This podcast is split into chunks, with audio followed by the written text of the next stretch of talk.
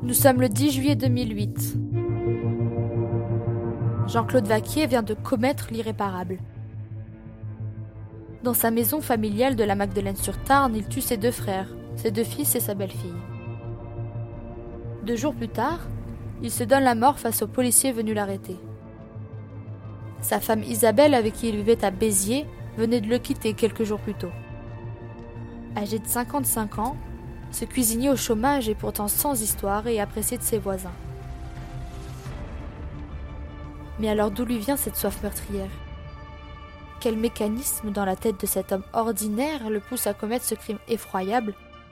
Comment passe-t-on de monsieur tout le monde à un tueur de masse? Dans la tête de Jean-Claude Vaquier est une série documentaire qui vous emmène sur les pistes sinueuses de la psychologie du meurtrier où la question n'est pas seulement de savoir pourquoi l'homme commet le crime, mais ce que le crime dit de l'homme.